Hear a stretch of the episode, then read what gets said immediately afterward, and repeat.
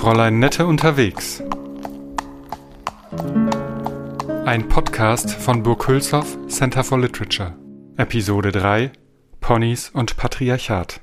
Ja, liebe Karen, also ich bekomme jetzt mal so ein bisschen pomadigen Tonfall, weil ich möchte mal sagen, dass ich doch verhalten stolz auf uns bin, dass wir jetzt den dritten Reittag geschafft haben. Und mit wir meine ich dich, Karen Duwe, mich, Bettina Bruns, aber auch unsere beiden Pferde, Torino und Mr. Belstaff, weil wir jetzt nach, ja, kann man fast sagen, 100 Kilometern im Haus Notbeck angekommen sind, im Museum für Westfälische Literaturgeschichte. Und wir haben auch schon etwas erlebt. Wir haben ein paar tolle Sachen erlebt, aber wir hatten gestern auch mal so einen kleinen Punkt, wo, ja, wo wir auch mal gesagt haben, jetzt könnte es aber auch echt mal zu Ende sein. Und das war irgendwie eine tolle Geschichte wie wir da an einem Haus vorbeigeritten sind, wo wir beide auf einmal so ein ganz unangenehmes, fast so ein bisschen gruseliges Gefühl hatten. Ja, auch mit Grund, wie sich dann hier herausgestellt ja. hat. Also das war das, äh, was äh, Goethe, glaube ich, war irgendwie hat sowas beschrieben unterwegs als Haus. Äh, oder kannst ja, du das vielleicht mal vorlesen? Mal. Ja? Schon beim hellsten Sonnenschein hätten Schauder erregen können.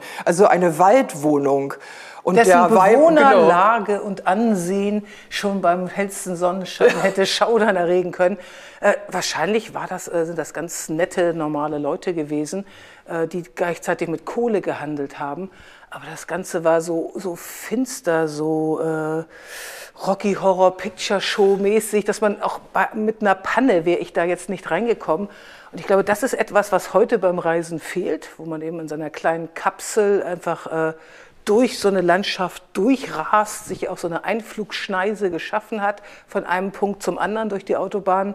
Äh, so sind wir ja immer dabei, diese Wege abzureiten, uns da längst zu schlängeln, ähm, mit den ganzen Gegebenheiten auseinanderzusetzen, mit Gerüchen, diesen Atmosphären von diesen Gruselhäusern, mit Geräuschen. Schweinegeruch, ganz, ganz oft, ne? dieser beißende Geruch nach ne? Schwein, das was die mhm. Pferde übrigens maßlos aufrecht. Ja, ne? also ich habe ja dann ganz, also meiner ist ja normalerweise The Dude auch genannt, äh, Mr. Belstaff, weil der so unheimlich ruhig ist. Dem kann man auch mit einer äh, Flex die Zähne machen, ohne dass er sediert werden muss. Das geht bei keinem anderen Pferd. Aber dieser Schweinegeruch hat den in so eine Grundaufregung und äh, Besorgnis, möchte ich sagen, äh, rein versetzt, dass der vor allem gescheut ist und ich dann auch so ein bisschen kaputt bin. Ein Pferd sich erschreckt, man sitzt ja da drauf und ähm, versucht ja immer eine Einheit zu sein. Und äh, auch wenn man so vor sich hin schläft und sich von dem Pferd hin und her wiegen lässt, dann ist ein Pferd, das plötzlich zusammenschreckt, das wird dann zum eigenen Schreck. Und da war ich dann irgendwie, wenn das so 15 Mal äh, innerhalb eines Tages passiert, ist man dann auch ein bisschen mit den Nerven. Ja, runter. und das war da gestern eine, wirklich eine, äh, ja, interessanter Moment war das. Da kamen wir an diesem Haus vorbei und plötzlich liefen über die Straße so schwarze Spinnen. Ich kriegte so eine Gänsehaut. Und dann sind wir weitergeritten und ich war so, was war das denn, was war das denn? Und plötzlich haben wir uns verritten. Also da kann man doch machen, was man will. Man hat ein GPS, man hat eine Karte. Plötzlich waren wir im Gewerbegebiet, wir liefen auf die Autobahn zu, niemand wusste mehr, wo man war und wir mussten einen Umweg rein. Und dann hatten, als wir dann ankamen in diesem traumhaft schönen Landhotel Meyer-Gresshoff, ja, da wussten wir, was wir gemacht haben. Und die Pferdchen stehen jetzt aber ganz glücklich und zufrieden neben Ochs und Esel, wie in Bethlehems Stall. Und äh, das war dann ein ganz schöner Moment. Aber wir haben auch tolle Sachen erlebt. Wir sind durch traumhafte Heckenlandschaften geritten und haben gestern im Liebestal Rast gemacht bei zwei entzückenden Schwestern, die da einen Mühlenhof haben, Mühlenhof Nonte, und haben da also in einem ja, so einem Unterstand mit Tischdeckchen eine Pause gemacht. Das war doch herrlich, ne? Das, ist, das äh, kann auch wirklich keiner nachvollziehen, der im Auto irgendwo hinfährt. Ich will jetzt auch nicht heucheln, dass ich das total ablehne. Wir sind ja auch erstmal in die Gegend selbst auf der Autobahn mit Hänger und äh, Auto hier, hier durchgerast und haben das auch als Einflugschneise genommen. Aber äh, jetzt ist man halt Teil dieser Landschaft geworden, bewegt sich da drin, ist allem ausgesetzt, vom Regen mal gar nicht mhm. zu reden und äh, kriegt aber auch alles so durch diese Langsamkeit und durch die Nähe und dadurch, dass man eben nicht in einer Kapsel sitzt, wie in einem Flugzeug, einem Zug, einem Auto, sondern äh, an der frischen Luft ist, wie früher ja übrigens auch die Annette von Droste-Hülshoff, die ist zwar eher in der Kutsche gereist oder ausschließlich in der Kutsche, glaube ich, Aber auch da kam ja dann dieser Staub durch die Ritzen. Oder man hatte die Fenster, wenn es ging, hatte man die ja offen runtergeschoben. Oder äh, die waren dann nicht so dicht, dass man auch das von draußen immer mitbekam. Die Gerüche äh, und es konnte jederzeit jemand kommen und sich der Kutsche nähern und man war irgendwie nicht so, naja, man war Teil des Ganzen. Ja. Ja, wenn wir jetzt nicht noch irgendwelche Leute unterwegs. Also wir sind jetzt wirklich sehr glücklich im Haus Notbeck angekommen und ich möchte auch mal sagen, dass das Haus Notbeck für uns sowas war wie so ein Fixstern in unserer Recherche, weil wir hier freundlicherweise Unterkunft gefunden haben, als wir schon mal mit den Rädern ein paar Strecken abgefahren sind. Ich durfte sogar noch mal kommen und hier übernachten und das ist wirklich ein ganz, ganz besonderer Ort, ein sehr, sehr schöner Ort. Und ich möchte jetzt gleich mal weiter vorstellen. Walter Götten, Literaturwissenschaftler und wissenschaftlicher Leiter des Museums für westfälische Literaturgeschichte im Haus Notbeck. Ja, vielleicht stellst du dich auch noch mal selber vor als Droste-Spezialist. Ja, also ich bin tatsächlich Leiter. Ich leite dieses, dieses Haus, mache das Programm. Ähm, das Haus gibt es seit genau 20 Jahren in diesem äh, Jahr und äh, das stellt eben die westfälische Literatur von den Anfängen bis heute dar und die Droste ist natürlich auch ein Faktor. Also wir haben eine eigene Vitrine unten und auch die, die Infos, die man eigentlich so über sie wissen sollte, die, die findet man hier äh, auf jeden Fall. Ja, und äh, dieser Ort äh, ist Teil meines Jobs. Mein eigentlicher Job ist, dass ich in Münster die Literaturkommission für Westfalen betreue. Aber dazu gehört eben auch dieses Museum, das ich damals angeregt habe und ähm, dessen Betreiben äh, sehr viel Spaß äh, macht, weil wir eben auch ein großes äh, Angebot an Veranstaltungen hier äh, vor Ort haben. Und da freut uns natürlich, dass ihr hier Station macht und äh, wir auch diese schöne Ausstellung jetzt zu ähm, zu eurer Reise machen und auch zu Ursula Bruns. Ich weiß nicht, kommen wir das Thema hier schon äh, jetzt schon auf Ursula Bruns? Äh, ja, also Ursula Bruns ist natürlich jetzt äh, für uns gleich ein großer Punkt, wo wir wie die Verrückten uns wie die Fliegen draufstürzen werden als äh, ja, Mädchenreiterin aber ich würde ganz gerne noch mal kurz auf Annette von Droste-Hülshoff zurückkommen, weil ich muss wirklich sagen, als, also ich glaube auch als Karen für ihr Buch recherchiert hat und ich dann im Nachgang natürlich auch für den Ritt, also um dieses Buch sind wir ja gar nicht herumgekommen. Sehnsucht in die Ferne, ist das ein schönes Buch?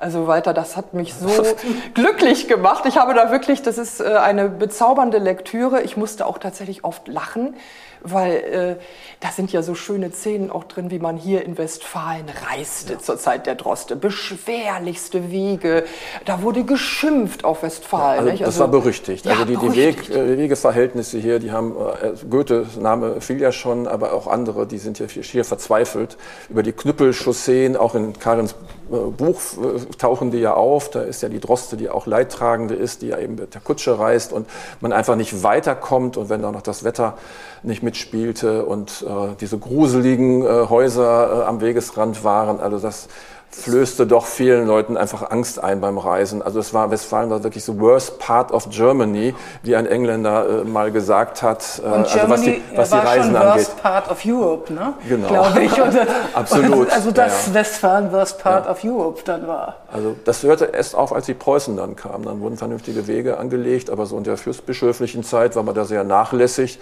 Und das hat die Droste ja geschätzt. Dieses verträumte, rückständige, und das beschreibt sie auch in ihrem Romanfragment bei uns zu Lande, äh, eben genau diese, dieses Rückständige, was sie so romantisch und schön empfand.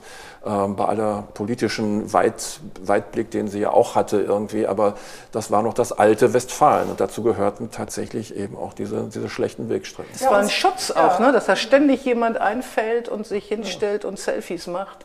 Wenn man solche Straßen hat, ne? wenn es irgendwie so ein bisschen aufwendiger ist, dann drehen halt einige schon wieder um. Genau, die machen einen weiten Bogen drum. Und, ja. und das hätte Goethe ja am liebsten auch gemacht. Er ist ja nicht freiwillig durch Westfalen gereist, sondern das war ja auch ein Umweg, weil er den anderen Weg nicht nehmen konnte. Und dann hat er gleich noch die äh, Fürstin Galizien besuchen wollen und dann reiste er nach Paderborn weiter. Das war ja fast auch eure Strecke. Ne? Ja. Also man muss ja sagen, Münster, Paderborn.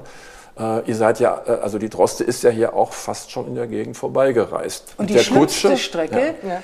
in Westfalen, sagt Goethe, ist die von Warendorf nach Paderborn. Das ist also genau, also das war das auch Drostes, das ja? war auch Drostes äh, Weg und das äh, wurde dann unter den Preußen natürlich zu einer ganz äh, normalen, größeren Chaussee, die, die dann auch relativ schnell befahren werden konnte mit, den extra, mit der Extrapost.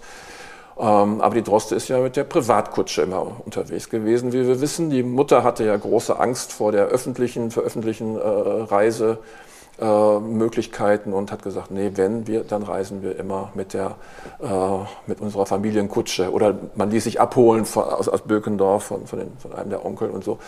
Und äh, das galt für die Droste ja auch äh, später, als sie nach Meersburg reiste. Also man hatte immer noch vor, mit der Familienkutsche zu reisen, obwohl es dann die Rheindampfer gab und so weiter. Und ganz zum Schluss ist die Droste ja dann auch äh, mit dem Rheindampfer gefahren und sogar mit der Eisenbahn. Aber das führt jetzt sehr weit vom Thema weg. Aber Reisen war natürlich ein, großer Aspekt für, für, für Annette von Droste-Hülshoff in ihrem Leben. Und die, die ganz großen Reisen, Italien und so weiter, das hat sie sich mal vorgestellt, dorthin zu kommen. Das hat ja nie geklappt und das war, Niederlande war dann schon das Äußerste, was sie dann so in ihrer Jugend zumindest äh, an Reisen machen konnte. Oder dann eben die Verwandten in Paderborn.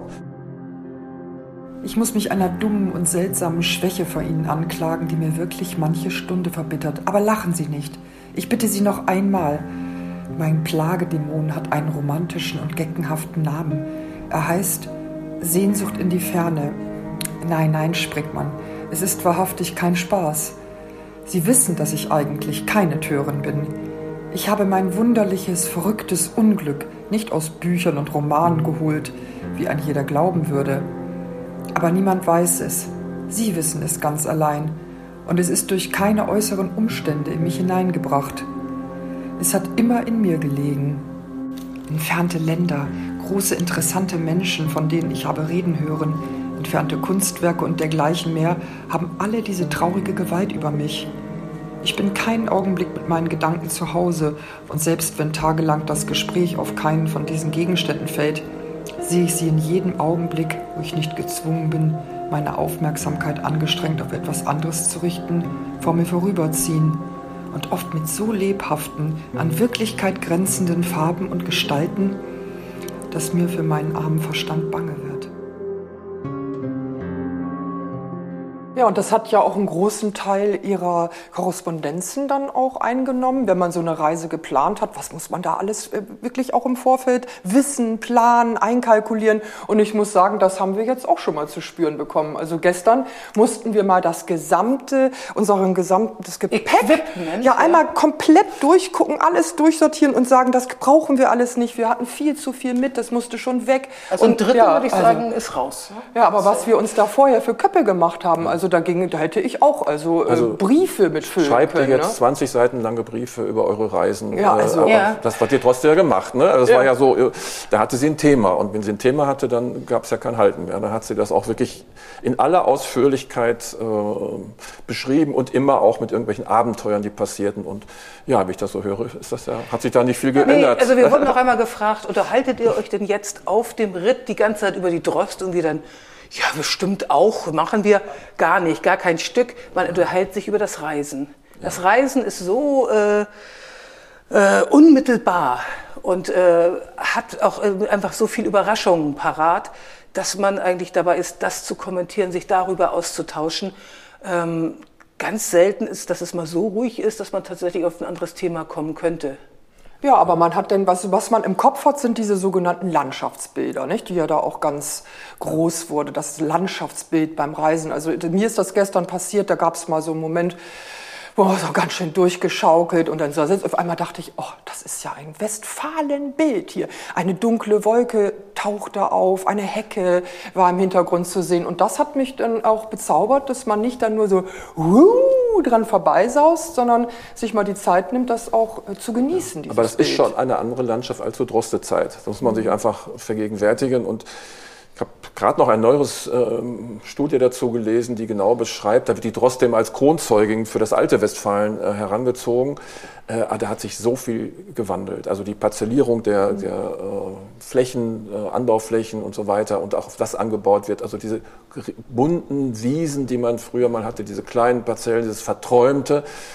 Äh, das ist ja heute auch nicht mehr das da. Ist, also das ist heute auch Industrielandschaft. Also aber da wir aus Brandenburg aber ihr habt das kommen, noch, ja, ne? da das, sind ja diese riesen Felder, das ja, ist ja, äh, ja, zigfache davon. Also uns kam es noch so vor, also gefühltes ja. Droste-Gefühl, ohne dass es dem entsprach. Das war bestimmt ja noch viel, viel, ja, viel das war kleiner. völlig ne? anders, eine völlig andere ja. Welt und Ja. äh, das änderte sich natürlich unter den Und das ökonomischen spürte Zwängen. sie und ja so. auch, dass sich das ändert. Sie wollte es ja eigentlich auch hat festhalten. sie auch, Das hat ne? sie auch dok äh, dokumentiert. Da ist sie auch sehr fortschrittlicher eigentlich, indem sie beschreibt auch, was die Industrie eigentlich damals schon, Mhm. ne, als das ja gerade erst mal anfing, so mit der Industrialisierung, äh, was die schon veränderte. Und das hat sie eigentlich auch schon seismografisch schon ein bisschen äh, vorausgesehen, dass das natürlich der Lauf der Zeit ist, den man Und auch, auch dieses, das, ne, also sobald man Züge hat, Dampfschifffahrt, gibt es einen Fahrplan, oh, da muss man auf die Uhr gucken. Halleluja, ne? Da wird Ja, ja, ja, plötzlich genau. wird alles äh, beschleunigt sich und äh, man, die, also das ist ja auch interessant, das frisst dann eigentlich eher Zeit, dieses Verhektiken. Ne? Also Wir konnten auch gar nicht die äh, alte Strecke der, der Drostigenserei. Wir wollten ja möglichst nah dran. Also meine Ursprungsidee war, genau die Strecke abzureiten. Okay, Autobahn dann vielleicht mal drumherum, aber ähm, das wäre Quälkram gewesen, erstens für die Pferde, für uns. Und dann äh, wäre das trotzdem auch kein, ähm, ja, nicht dieses, äh, dieses Gefühl des Wiedererlebens gewesen, weil es eben so komplett anders gewesen wäre. Also indem wir so ein bisschen vom Weg abweichen, versuchen wir uns ein bisschen anzunähern. Und dann haben wir eben nicht mehr diese tollen Blumenwiesen, aber wir haben jetzt dann diesen äh, riesigen Mais da und dann haben wir den kleinen Streifen, den jetzt die Industrie davor pflanzt, als äh, Blütenblumenstreifen und den die so vollknallen mit Blumen. Es sieht also wirklich toll aus. Ne? Ich will jetzt gar nicht meckern. Das machen die, das ist schon sehr hübsch. Da, da gewinnt die Landschaft durch. Aber äh, Blumen, die so durchgezüchtet sind, die, die niemals als Wildblumen durchgehen würden und machen da so ein richtiges Blumenbeet vor. Um eben wieder diesen Eindruck zu haben, es gibt noch so ein bisschen Platz für ein paar Tiere und die Bienen kriegen auch noch ein bisschen was von uns. Und dahinter kommt dann die Todeszone Maisfeld für äh, Ringelnatter, Hummel und wer immer da irgendwie durchkommen möchte.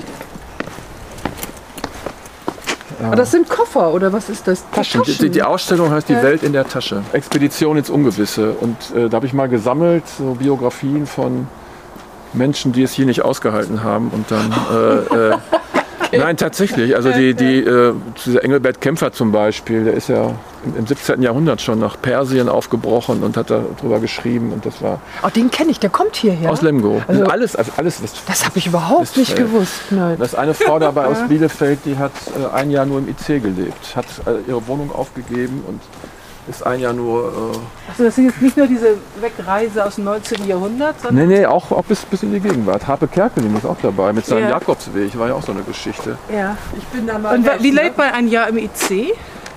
Ja, das. Also irgendwo geschlafen Tausche, schon, ne? ja, das Ja. war Tausche Bahncard gegen Wohnung, heißt dieses, dieses Buch. Leonie Müller. Äh, dies, Hm. Das war äh, auch Teil ihrer Seminararbeit dann äh, damals äh, an der Uni und das sei, das sei für sie sehr bereichernd gewesen, überhaupt den Begriff des Zuhause-Seins und der Heimat und so weiter mal völlig anders zu erleben. Und wie hat das funktioniert? Und sie, Also hat dann, nee, sie hat dann ja. auch Freunde besucht natürlich äh, und hat da wieder eine, ein paar Tage gelebt und dann ist sie weitergezogen. Aber einen Großteil ihrer Zeit hat sie, da ist sie wirklich einfach nur durch die, durch die Gegend gefahren mit so einer Bahncard so und so. so eine, Also jetzt würde mich aber doch mal als Pferdemädchen, ich hätte fast gesagt der ersten Stunde, aber so alt bin ich jetzt auch noch nicht, weil diese Freizeitreiterei, also das ist ja ein komplettes Nachkriegsprodukt. Jetzt möchte ich doch ganz gerne mal zu der Immenhof-Ausstellung kommen, die nächste Woche eröffnet. Immenhof, das ist Ursula Bruns. Genau, also die, ähm, erstmal muss man ja sagen, ähm, das Schöne an eurer Route, die, die jetzt reitet, ist ja auch, dass wir unter, dass sie unterwegs immer Kulturprogramm machen können auch. Und ähm, da hatte ich mir überlegt, ähm, eigentlich auch eine, eine Sache zu, zu realisieren, die ich schon ewig im Kopf habe. Ursula Bruns ist eine Autorin hier aus Westfalen, äh, aus äh, Bocholt gebürtig, 1922 geboren. Und sie hat äh, Jugendbücher geschrieben, unter anderem eben auch Dick und Dali und die Ponys. Und das war wiederum die Vorlage für diesen Heimatfilm-Klassiker Immenhof. Da gibt es äh, in den 50er Jahren, also 55 war das der, der erste Film, dann gab es äh, mehrere weitere, so drei in den 50er Jahren, aber auch bis in die heutige Zeit gibt es immer mal wieder äh, Filme und Serien über den Immenhof, also ein richtiger Mythos, der da kreiert wurde von ihr. Und ähm, ja, und äh, ich habe mich dann mal auf die Spuren dieser Ursula Bruns äh, begeben äh, und fand fast nichts. Also es gibt, der Wikipedia-Eintrag ist äh, unsäglich, äh, ganz, ganz dürftig. Ja. Äh, man fand auch keine Nachfahren, nicht mal Fotos von ihr. Also das ist völlig von der, vom Erdboden verschluckt irgendwie diese Dame. Und ich habe dann irgendwie einen Verwandten aufgetan in Spanien, im tiefsten Spanien. Und ja, die ist ja auch mal ausge, ausgewandert, äh, ist sie ja äh, eine Zeitspanne äh, ihres Lebens. Und ja, also weites Thema, aber es war absolut enttäuschend, äh, dass man, dass sie einfach so im öffentlichen Bewusstsein oder im literarischen Bewusstsein überhaupt keine Rolle mehr spielt, obwohl ihre Bücher, wenn man das mal zusammenzählt, rund 30 Titel, die sie geschrieben hat, äh, dann doch äh, eine Gesamtauflage von mehreren hunderttausend Exemplaren. Damit ist sie eine der erfolgreichsten Jugendautorinnen aus Westfalen auf jeden Fall gewesen. So, dann habe ich mir auf die äh, Spuren begeben und habe ihre Bücher auch gelesen und ein, ein, kleines Lesebuch dazu zusammengestellt mit ihren wichtigsten Texten und fand die alle richtig gut, diese Bücher. Das ist ökologisch, also diese, das ist überhaupt nicht penetrant, was sie schreibt. Man, es ist witzig, es sind so Komödien und ähm, Einiges weitere wurde auch, äh, auch verfilmt, also nicht nur, nicht nur Dick und Dali und die Ponys, sondern auch 13 alte Esel mit Hans Albers immerhin, Marianne Hoppe, also auch bekannte Namen. Ach, das ist auch von ihr. 13, das ist auch von 13 alte Esel auf dem Sonnenhof. Ne? Auf dem Sonnenhof. Ah, also das sind, und das sind alles so Aussteigergeschichten auch, die sie da erzählt oder auch in, in anderen Büchern. Äh, also ähm, das sind auch ernste Themen, die sie aber auch äh, dann äh, so darbietet, dass es also trotzdem eine Lesefreude äh, bereitet. Ja, und wie gesagt, Dick und Dali und die Ponys ist der Klassiker mit, mit über 30 äh, Auflagen und auch heute Wann ist nach, das erschienen? Nach, das ist 1952 erschienen Ach, und es so gibt früh, es heute ja. noch, man, nach wie vor im Buchhandel, wo in welchen Fällen ist das schon so, dass man ein 70 Jahre altes, fast 70 Jahre altes Buch heute noch so eins zu eins äh, wiederfindet und man es auch wirklich auch nichts verloren hat an, an Witz und Charme, sage ich mal. Also ich habe das gelesen, das weiß ich ganz, ganz genau. Ich sollte nämlich eigentlich mehr lesen als Fernseh gucken, aber äh, ich habe auf jeden Fall auch diesen Film gesehen aus den 70ern, der schon in Farbe war. Da war so eine Stimmung drin, die kannte ich komplett so. Sie bestimmte Art von Klamotten, diese beiden Mädels, die da rumsprangen in, äh, mit ihren Frisuren, mit den Ponyfrisuren. Und dann kann ich mich noch erinnern, wie das sich angefühlt hat, dass man nach draußen gerannt ist und dann auf die Ponys. Natürlich auch ohne Sattel so wumm drauf auf diese weichen, äh, warmen Körper und dann losgaloppieren. Und das war ja auch ein komplett anderes Mädchenbild. Also ich meine, das waren ja keine 50er Jahre Mädchenfiguren. Ja, ne? selbst in der, dem Originalfilm, ne, der irgendwie in den 50ern auch schon gedreht wurde, äh, selbst in dem ist das ja ganz überraschend, dass die beiden Mädchen da total das Sagen haben. Absolut. Ne? Das ja. ist ja nicht die nur dieser Unschuld. Ja. ja. die konnten sich frei bewegen. Das war einfach mhm. die, in der Natur. Das war ihr, ihr Lebensumfeld und das haben sie für sich erobert. Ne? Und, und, die waren wild und fuhren den Männern genau. über den Mund. ja, ja, und dann kam da so ein Schnösel aus Frankfurt, das, äh, ein junger Edel, Mann, der Edelbert, Edelbert. Edelbert. und das war so ein ganz anderer Typ, der kam da im Kamelhaarmantel an und so weiter. Und, äh, und die haben den erstmal dann zurechtgestutzt. Äh, bis er hinterher ein ganz anderer äh, Bursche war, der eben auch äh, sich dann mal nicht so schade war, da für die Pferde zu sorgen und so weiter und sich da einzubringen. Und das ist ja die, die, die Fabel eigentlich, dieser Edelbert, der so, so einer völlig umgepolt wird durch die Mädels. Aber die haben das Sagen, hast du völlig recht. Also das, äh, und, gleichzeitig war das doch so eine 50er Jahre Romanze auch. Also ich habe erstaunlicherweise äh, dann feststellen müssen beim Rumfragen, dass auch viele Jungs, also heute gestandene Männer von über 50 Jahren äh, davon geschwärmt haben. Das war so toll. Liegt vielleicht auch ein bisschen daran, dass das mit so einer Duschszene be beginnt, dass das eben so ganz süße, hübsche Mädchen sind. Aber die Szene, äh, die die Männer dann äh, erwähnt haben, ähm, ist dann, wie sie dann auf dem, auf dem Boot auf den See hinausfahren und dann, ach Edelbert. Und äh, es ist eben so ein, äh, es hat, hat, unheimlich viel Unschuld, es hat ganz viel Sehnsucht, finde ich. Und, äh, aber diese Love, Story, ne? diese Love Story ist ja in dem Original von Ursula Bruns nicht drin. Da sind die Mädchen viel jünger. Da sind die 10 und 13 und in dem Film sind die 16 und 13. Also die Jungs spielen da schon eine, schon eine andere Rolle. Da sind ja auch mehrere äh, Liebes... Äh, drin, eben auch diese, mit, auf die, diese Bootsfahrt. Ja, aber das ist ja beim Film immer so, dass die gerne noch ein Love Interest ja, haben. Genau. Ja mehrere und ich finde, der hat auch nicht darunter gelitten. Das ist jetzt irgendwie, äh, ich finde, der hat nicht gestört, dass es da so eine ganz zarte Teenager-Romanze noch gegeben hat. Ja. Und die äh, da mit dem Boot auf den See raus sind. Und das gilt ja heute und unter den Top 5 der, der Heimatfilme überhaupt. Ne? Die anderen spielten ja immer in den Alpen irgendwie oder Sissi und sowas und diese Immenhof sind da in so einem, auf diesem Level sind die äh, bis heute beliebt und werden offensichtlich immer noch heute im Fernsehen gezeigt. Auch und diese, Heidi diese Brühl, ganzen, ne? also Heidi Brühl, da als ja damals 13-Jährige, hat so, trällert ja da auch ein Liedchen und Mundharmonika dazu. Das ist auch ganz viel Heimatkitsch, der da einfließt. Aber man kann ihn trotzdem auch ertragen und eins muss man sagen, die Filme sind hervorragend gemacht. Also das ist stylisch. Das ist äh, nein ja, wirklich, die sind kurzweilig, ne? unterhaltsam äh, und äh, allein das schon ist, äh, ist ja keine kleine Kunst. Sowas. Und die haben auch einen Star-Regisseur gehabt damals, der das alles gemacht hat. Also einer der bedeutendsten deutschen der, äh, Regisseure überhaupt. Äh, Schleif, vorne weiß ich jetzt nicht. Aber das war äh, schon auch ähm, was Besonderes. Also diese Filme, die äh, haben sich auch, nur, auch deshalb über die Jahrzehnte gehalten. Also was ich aber auch wirklich faszinierend finde, ist, es gab ja eigentlich vor, 50, vor den 50er Jahren nicht diesen Mädchen-Freizeitreitsport. Also eigentlich ist das ja der Niedergang des Pferdes als ja, sag mal, Fortbewegungsmittel, als Kriegstransport, Kavallerie, ja, als Transport, ja, ja, als, als Invasionsmittel ja. sozusagen. Das fiel ja mit dem, mit dem Ende des Zweiten Weltkriegs, obwohl da ja so viele Pferde im Einsatz waren und umgekommen sind wie noch nie, fiel das weg. Es trat eine Leerstelle auf und wir haben ja, ich glaube, in den 70er Jahren einen Tiefpunkt. Also ich, wie viele Pferde waren da? 250.000 waren nur noch in Deutschland. Ne? Ja, also ganz, da, da fielen die auf ein, die standen, waren plötzlich nutzlos geworden. Und das ist doch faszinierend. Da kommt jetzt also das Mädchen ins Spiel, was dieses für, also herrschaftliche Tier für sich erobern kann. Genau, und da muss man sagen, das Anliegen ja, also auch dieses ersten Kinderbuchs, also Dick und Dolly und die Ponys, war ja eigentlich äh, überhaupt mal auf die Ponys hinzuweisen. Und Ursula Bruns hat tatsächlich in den Ende der 1940er Jahre als erste die Island-Ponys nach Deutschland gebracht. Und ich glaube, man muss Island-Pferde sagen. Ne? Ist das nicht äh, so kann, ähnlich? Kann sein. Bei den Island-Reitern, da sind die ganz streng. Das ist so ähnlich wie das man nicht Ballon fliegen, sondern Ballon fahren Fahren. heißt das, wenn man ja, mit dem Ballon fährt. Und ich glaube, bei den ist, glaube ich, immer Island-Pferde, wo das natürlich Ponys sind. Wenn die, man, ne? die standen in einem ganz schlechten Ruf damals. Die Ponys oder Pferde jetzt, die war so Reiten zweiter Klasse irgendwie. Und hat sie gesagt, nein, nein, das sind sehr robuste Pferde und sie sind auch sehr schlau, die Pferde. Das findet man ja alles in dem Buch.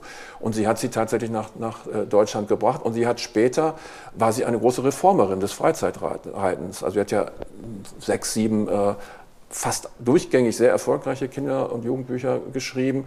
Aber dann hat sie sich äh, doch mehr dem, ihrem Hauptthema, dann späteren Hauptthema zugewandt, eben äh, der Reform des Freizeitreitens, hat eine eigene Reitschule begründet, hat also unendlich äh, Zeitschriften und so weiter da ins Leben gerufen mit einer unheimlichen Energie, die diese Frau hatte war berüchtigt für ihren Durchsetzungswillen, ihren Zynismus. Sie Freizeit im Sattel hieß das. Freizeit ne? im Sattel, ja. genau. Ach, Zynismus, das ist ja die hat, Nein, also die wird beschrieben als wirklich als nicht einfache Dame und die sich nichts hat sagen lassen und die auch in Interviews gesagt hat, die Zeit in der die Männer nun alles bestimmen, sieht sie als beendet an und äh, sie hat so gehandelt. Ne? Und äh, das äh, war dann durchaus äh, ziemliches Temperament, was sie da mitbrachte und was man vielleicht auch braucht. Also sie hat wirklich viel angestoßen. Äh, sie war in der ganzen Welt unterwegs, hat äh, Reitmethoden studiert und so weiter. Also das, äh, die hat sehr viel ja, das Eigeninitiative entwickelt. Ja, das finde ja. ich sehr spannend, weil ich glaube, dann kam nämlich auch mit dem, dass das Pferd so ein bisschen aus so einem, ich sage es mal vorsichtig, so einer männlichen Hemisphäre verdrängt wurde und doch mehr zu einem weiblichen Freizeitartikel geworden ist, kam aber auch die Frage nach, wie gehen wir eigentlich richtig mit einem Pferd um? Also nicht nur Knute, Peitsche, Gewalt, sondern wir fragen uns, wie kann man eigentlich äh, tierfreundlich ja. mit einem Pferd genau. umgehen? Und das war ja für Sie auch wichtig. Ich meine auch gelesen zu haben, dass Sie sich am Ende auch mit der Linda Tellington Jones zusammengetan hat, diese, Telling, diese Tellington-Methode, dass man also wirklich genau studiert, wie ist das Pferdeverhalten und wie kann mich, ich mich als Mensch eigentlich doch in, in Kommunikation mit einem Pferd bewegen. Ich muss es nicht zwingen, ich kann mit ihm kommunizieren. Ich glaube, dass, äh, dass sie das sicherlich äh, ins Rollen gebracht hat, aber dass ähm, auch dieser Mechanismus ein anderer war. Dadurch, dass man mit dem Pferd kein Geld verdienen mehr, dass es nicht darum ging, mit dem Geld, Pferd Geld zu verdienen, also das Kutsch, diese Kutschpferde des 19. Jahrhunderts, das ist, glaube ich, das Grausamste mit, was es gegeben hat, also wie die ausgebeutet worden sind, sondern das Pferd war ein, nicht ein Freizeitartikel, sondern ein Freizeitpartner dass man den gesehen hat, ähm, auf dessen Bedürfnisse auch geachtet werden müssen. Während es sonst immer ein Mittel zum Zweck war, ein Turnier zu gewinnen, den eigenen Ehrgeiz äh, zu befriedigen oder aber tatsächlich Geld damit zu machen. Und so wie Geld ins Spiel kommt, äh, damit Tieren Geld machen will, äh, versucht man das Ganze zu optimieren, äh, so möglichst viel rauszuholen und dann wird's immer ganz garstig. Und, da, wenn man, und dadurch haben jetzt aber auch diese, äh, die großen Pferde dadurch profitiert. Also sie hat damals dann auch noch gesagt, weil das eigentlich völlig klar war, ein großes Pferd steht in der Box, ist ganz empfindlich, aber die hier, die sind robust. Und dann hat das eben noch mal so 20, 30 Jahre gedauert, bis man gesagt hat, ach, wie ist es denn eigentlich, wenn ich das große Pferd jetzt auf der Weide stehen lasse und rein und rausgehen lasse? Und siehe da, das können die auch ab. Das sind nämlich auch ganz normale Tiere, die ein Winterfell entwickeln, wenn man das nicht abschert. Das hat sich absolut gewandelt, dieses Verständnis vom, von der Pferdehaltung, auch überhaupt äh, vom Umgang mit Pferden und da hat sie großen Anteil dran. Was, das ist für uns heute alles völlig normal, aber vor 20, 30 äh, Jahren war das völlig anders noch, das, genau wie du das beschrieben hast. Also ja, der Umgang also mit, mit Tieren und überhaupt, das war, ist ja heute eine ganz andere Sensibilität im Umgang. Ich hatte in den 60er Jahren äh, Reitschulunterricht also weder für diese kleinen achtjährigen Mädchen, unter denen ich da mitgesessen habe, sondern das war immer, wenn mir Männer sagen, ja, aber der Vorteil bei euch Frauen ist, ihr musstet nicht zur Bundeswehr. Ich hatte noch Militärdrill, ganz klar. Verdammter Sauhaufen war noch das Geringste und absteigen mit acht Jahren, wenn die andere Gruppe reitet, hinterherlaufen hinter seinem eigenen Pferd, das dann in der Gruppe mitläuft, weil man irgendwas falsch gemacht hat. Oder diese Geschichten, dass man dann irgendwie so ein äh, 10-Markschein, das habe ich selbst nicht erlebt, aber mir erzählen lassen, 10-Markschein zwischen die Knie, wenn man den verliert, sammelt den der Reitlehrer ein und sackt den dann auch ein, wobei äh, das ja wie ein Hunderter ist, ne, in den 60er ja, ja, Jahren. Eben, das also das war, war ein ungeheurer, brutaler Druck und äh, da hieß es eben ständig, nun hau dem Bock doch mal einen drüber. Das war der Ton, den es damals gab. Hatten wir gerade bei den Olympischen Spielen, ne? Ja. Was da zum Eklat führte. Ja, das ja. war ja ein furchtbarer Aber das Eklat. war das normal, ja? Ja, und das, und das, was die da gemacht haben, war wirklich so lächerlich. Die tut mir so leid, die Frau, die das da erleben musste, ja.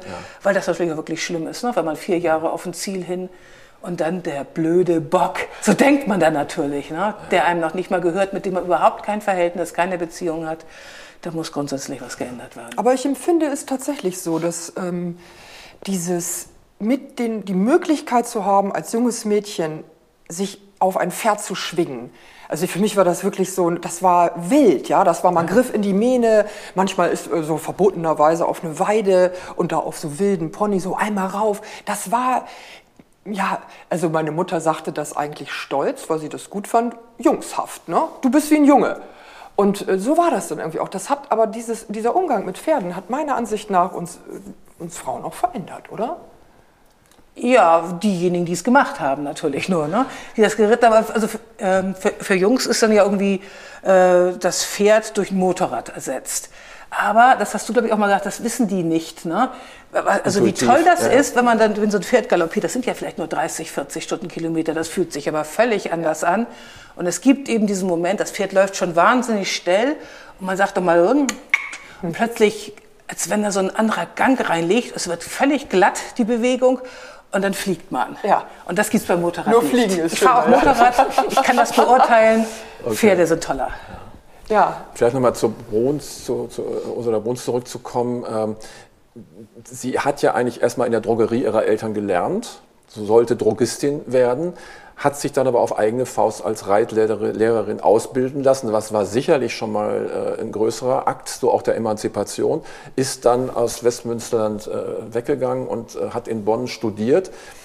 Äh, Literatur- und Kunstgeschichte und ähm, hat dann ihr Geld eigenständig verdient durch Übersetzungen. Sie hatte ungefähr 30 Bücher äh, aus dem Englischen übersetzt und hat dadurch auch die Kontakte zu Verlagen bekommen, indem sie dann später ihre, in denen sie dann später ihre Bücher veröffentlichte. Aber auch da sieht man also eine selbstständige Frau und äh, die das auch dann später in ihren Büchern, aber auch in ihren äh, Reitmethoden umgesetzt hat. Also auf jeden Fall verdient das äh, hohe Beachtung oder Wertschätzung auch, muss ich sagen. Und da sind wir jetzt wirklich die Ersten hier, die überhaupt mal äh, eine Ausstellung äh, über sie machen und überhaupt mal an sie erinnern. Und umso bedauerlicher war, dass sie eben komplett vergessen war. Ja, die, die wirklich ungeheuer großen Einfluss auf die kleinen Mädchen der 50er, 60er Jahre gehabt hat und dann Freiraum aufgemacht hat in einer fürchterlich bedrückenden, äh, von allen Seiten Zwängen ausübenden Zeit, äh, miefigen, ja. piefigen ja. Zeit. Äh, ich weiß aber auch, dass es dann, ähm, wenn ich älter wurde, dass dann plötzlich peinlich wurde, Pferde toll zu finden. Dass man dann irgendwie so mit 14, da, da gibt es glaube ich auch einige Frauen, die es irgendwann haben wieder sein lassen und plötzlich entdeckten, das war doch super damals. Warum hast du das eigentlich aufgegeben und dann wieder zurückkommen zu der ganzen Sache? Aber wenn man jetzt mal überlegt, zurück zu Annette von Droste-Hülshoff, ich glaube, sie wäre auch eine begeisterte Reiterin gewesen, oder? Das hätte doch noch mal neue oh, Möglichkeiten gebracht. Ja, aber stell nee, dir doch ich mal weiß vor, nicht, also ja? so ein bisschen war ihre Gesundheit wohl wahrscheinlich dafür zu labil. Das muss man ja einfach immer, immer, immer äh, sagen. Aber das, äh, sie war ja durchgehend krank eigentlich schon als Kind und hätte, glaube ich, solche körperlichen Strapazen nicht unbedingt auf sich nehmen äh, können. Obwohl ich glaube, es gibt im Tagebuch ihrer Schwester eine so eine Stelle, wo sie auch ein Pferd zugeritten hat. Das, ich, das ist jetzt Im so. Ernst? Ja, das, das, das muss ich, das sage ich jetzt ja. mal so ungeschützt, weil ich, ich ja. müsste das nochmal nachgucken. Aber irgendwie wäre sie, glaube ich, gut mit den Pferden klargekommen. Also das glaube ich ganz. Mhm. Äh, ja, und das hätte den Radius ja erheblich erweitert, wenn sie nicht nur zu Fuß mit, zum, vom Rüschhaus oder sie hat gesagt, okay, ich sattel mal schnell mein Pferd und reite darüber. Ja, aber, aber so Laramie-mäßig war das früher, ne? War das früher äh, noch nicht. Und ich glaube, äh, da, die Männer haben es alle gemacht, wenn die dann da irgendwie im Bürgerdorf waren, ne? schnell mal zur Hindenburg, zur Appenburg schreibst du ja auch in deinem, ja, deinem Roman. Die, ne? die waren ja immer unterwegs, die Männer und so. Das war ja, dann kam wieder der aus, aus Göttingen rüber geritten und der wieder und so. Also Aber es spielt nie eine Rolle bei ihr. Also sie nein, erzählt war, nicht von Pferden. Das ist, nein, nein, äh, das, das ist so wie, wie wenn, wenn ich jetzt irgendwie über mein Leben was schreiben würde, würde ich nicht unbedingt jede Autofahrt erwähnen, weil das ja. für mich eine langweilige, selbstverständliche Sache ist. Ich habe nur dieses eine gefunden, dass ihr der Onkel äh, von der Appenburg da der Haxthausen ja. Onkel äh, ihr ja mal einen Fohlen geschenkt hatte. Das war wie so eine bissig wie eine Kröte, bösartig wie eine Kröte war, wo ihr Vater meinte, er soll sie lieber gegen ein Rind eintauschen. Äh, aber dann erfährt man auch, dann bricht das eben auch ab und dann weiß man nicht, wie es weiter ist. Also sie erzählt davon nicht viel. Irgendwo hat man mal, äh, dass die wohl als Kinder mit dem jugendlichen Onkel August von Haxthausen da äh, zusammen auch ausgeritten sind, dass es sowas Nein, die waren ständig hat? unterwegs, also in der, in der, aber immer mit der Familienkutsche. Ne? Also ja. das schon, die haben ja immer die ganzen äh, Klöster und Ja, aber dass sie auch mal geritten ist, also ich habe so... Nee, so, das nicht, nee? nein, nein, nein. Echt, ich habe hab, hab tatsächlich irgendeine unseriöse Quelle wohl gefunden, wo das war, dass die als Kinder mit dem August geritten sei. Kann es auch nicht mehr benennen. Ja. Ich habe auch sonst nichts gehabt. Ja, aber der Onkel hat ihr ja mal so ein Pferd, äh, so ein Fohlen geschenkt, das ihr Reitpferd werden sollte. Also das ist nicht völlig abwegig gewesen, dass sie mal geritten ist, aber sie sagt darüber nichts. Also werde ich das nochmal recherchieren. Also ich bin mir jetzt auch nicht mhm. sicher. Mein Schwerpunkt lag jetzt da nicht. Kröte, ja. Am Turme. Ich stehe auf hohem Balkone am Sturm, umstrichen vom schreienden Stare und lass gleich einer Menade den Sturm mir wühlen im flatternden Haare. O wilder Geselle, o toller Pfand, ich möchte dich kräftig umschlingen, und Sehne an Sehne zwei Schritte vom Rand auf Tod und Leben dann ringen. Und drunten sehe ich am Strand so frisch wie spielende Doggen die Wellen sich tummeln, rings mit Geklaff und Gezisch und glänzende Flocken schnellen. Wo springen möchte ich hinein alsbald, recht in die tobende Meute und jagen durch den korallenen Wald das Walross, die lustige Beute. Und drüben sehe ich ein Wimpel wehen, so keck wie eine Standarte, sie auf und nieder den Kiel sich drehen vor meiner luftigen Warte. O sitzen möchte ich im kämpfenden Schiff, das Steuerruder ergreifen und zischend über das brandende Riff wie eine Seemöwe streifen. Wär ich ein Jäger auf freier Flur, ein Stück nur von einem Soldaten, wär ich ein Mann, doch mindestens nur, so würde der Himmel mir raten, nun muss ich sitzen so fein und klar, gleich einem artigen Kinde, und darf nur heimlich lösen mein Haar und lassen es flattern im Winde.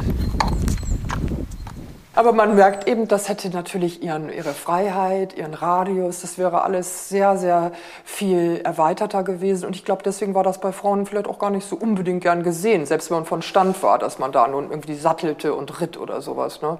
Nein, das kam erst sehr viel später. Man, ich glaube, das ist eine völlig andere Zeit als mhm. die, wie wir uns das heute vorstellen. Also, dass man eben als, als Frau auf sich aufs Pferd setzt, so als Amazone. Es gibt ein schönes Bild von der ähm, äh, Franziska Anneker, die, die sie ja äh, später in der Bürgerrechtsbewegung, die sitzt hoch auf dem Pferd mhm. und das ist eine Karikatur. Ne? Also äh, das, ja, das ist eine Karikatur. Eine Karikatur. Also nach dem Motto, die Damen wollen die jetzt hoch zu Ross äh, den, den Männern äh, ja. gleich tun. Und äh, ich glaube, so muss man sich das auch vorstellen. Also der, Status äh, änderte sich dann. Äh, das war in der Suffragettenbewegung dann aber auch tatsächlich so. Die haben dann ja immer solche Umzüge gemacht und dann ritt einer als Jeanne d'Arc vorweg auf so einem ja. weißen Pferd. War dann immer in diesen Umzügen, ja. wurde vom weißen Pferd angeführt mit Jeanne d'Arc. Und äh, die, die Kaiserin Sissi hat das damals, glaube ich, so richtig in Gange gebracht dann mit, mit dem Reiten, dadurch, dass sie so eine hervorragende Reiterin war. Und dann hat das, war das plötzlich äh, durchaus machbar auch für. Und und in England immer viel, aber ähm, ich glaube, damals wurde auch von Frauen geritten, einfach wenn man, man will ja nicht über eine Kutsche anspannen, aber ich glaube dann auch einfach im, äh, im Herrensitz. Also da hatte auch ja. nicht jeder Hufen einen Damensitz und sich dann möglichst nicht erwischen lassen. Ne? Oder die Kleider sehr lang drüber hängen lassen. Also ich bin auf jeden Fall wirklich jetzt erpicht darauf, Ursula Bruns nochmal wiederzulesen. Ich werde, glaube ich, sogar dieses Dick und Dalli Buch heute Abend nochmal lesen wollen. Jetzt sozusagen, das gibt uns nochmal Schwung für den nächsten Reittag. Also morgen geht es ja dann Richtung Lippstadt. Und ähm, das letzte Mal, wo ich hier war, bin ich auch in der Abtei Liesborn gewesen. Also das ist ja hier auch alles weiterhin eine sehr schöne, sehr katholische Gegend und wir sind gespannt, wie es für uns äh, Reitfrauen jetzt weitergeht. Ne? Und ich freue mich, dass ich ja nach unserem Ritt auch noch mal zurückkomme hier ins Haus Nottbeek. Äh, um ähm, noch eine Veranstaltung zu machen mit Walter Götten zum Imhof und äh, und dann sehen wir auch die Ausstellung. Dann sehen wir auch die, die Ausstellung, Ausstellung, bei der Gelegenheit und äh, das ist, äh, da freue ich mich ganz besonders drauf. Und du wirst eine Ponygeschichte lesen, Hab ich, ist das richtig? Du ja, aber eine ganz kurz. Die ist, die ist sehr kurz, aber das ist so eine typische Ponygeschichte, wie das eben so Dick und Dali mäßig ist. Äh, ja. Und wir werden Ursula Bruns auf alle Fälle ehren, die ja nicht nur für die Frauen und Mädchen, sondern auch für Pferde ungeheuer viel getan hat und die ganz zu Unrecht so in Vergessenheit geraten ist. Dieser Podcast ist eine Produktion des Burg Hülshoff Center for Literature im Rahmen des Projekts Fräulein Nette unterwegs. Das Projekt wird gefördert von dem Programm Regionale Kulturpolitik des Ministeriums für Kultur und Wissenschaft des Landes Nordrhein-Westfalen und der Stiftung der Sparkasse Münsterland Ost. Mit Unterstützung von zahlreichen regionalen Kooperationspartnern, unter anderem dem Kulturgut Haus Nottbeck, Museum für Westfälische Literatur, der LWL Literaturkommission von Westfalen und der Diotima Gesellschaft Bad Driburg. Idee und Ritt Karen Duwe und Bettina Bruns. Regie, Podcast-Produktion Rasmus Nordhold Frieling. Kuration und künstlerische Leitung Miriam Michel. Dramaturgie Anneke Lubkowitz. Produktionsleitung Mila Heckmann. Musik Bettina Bruns und Daniel Göritz.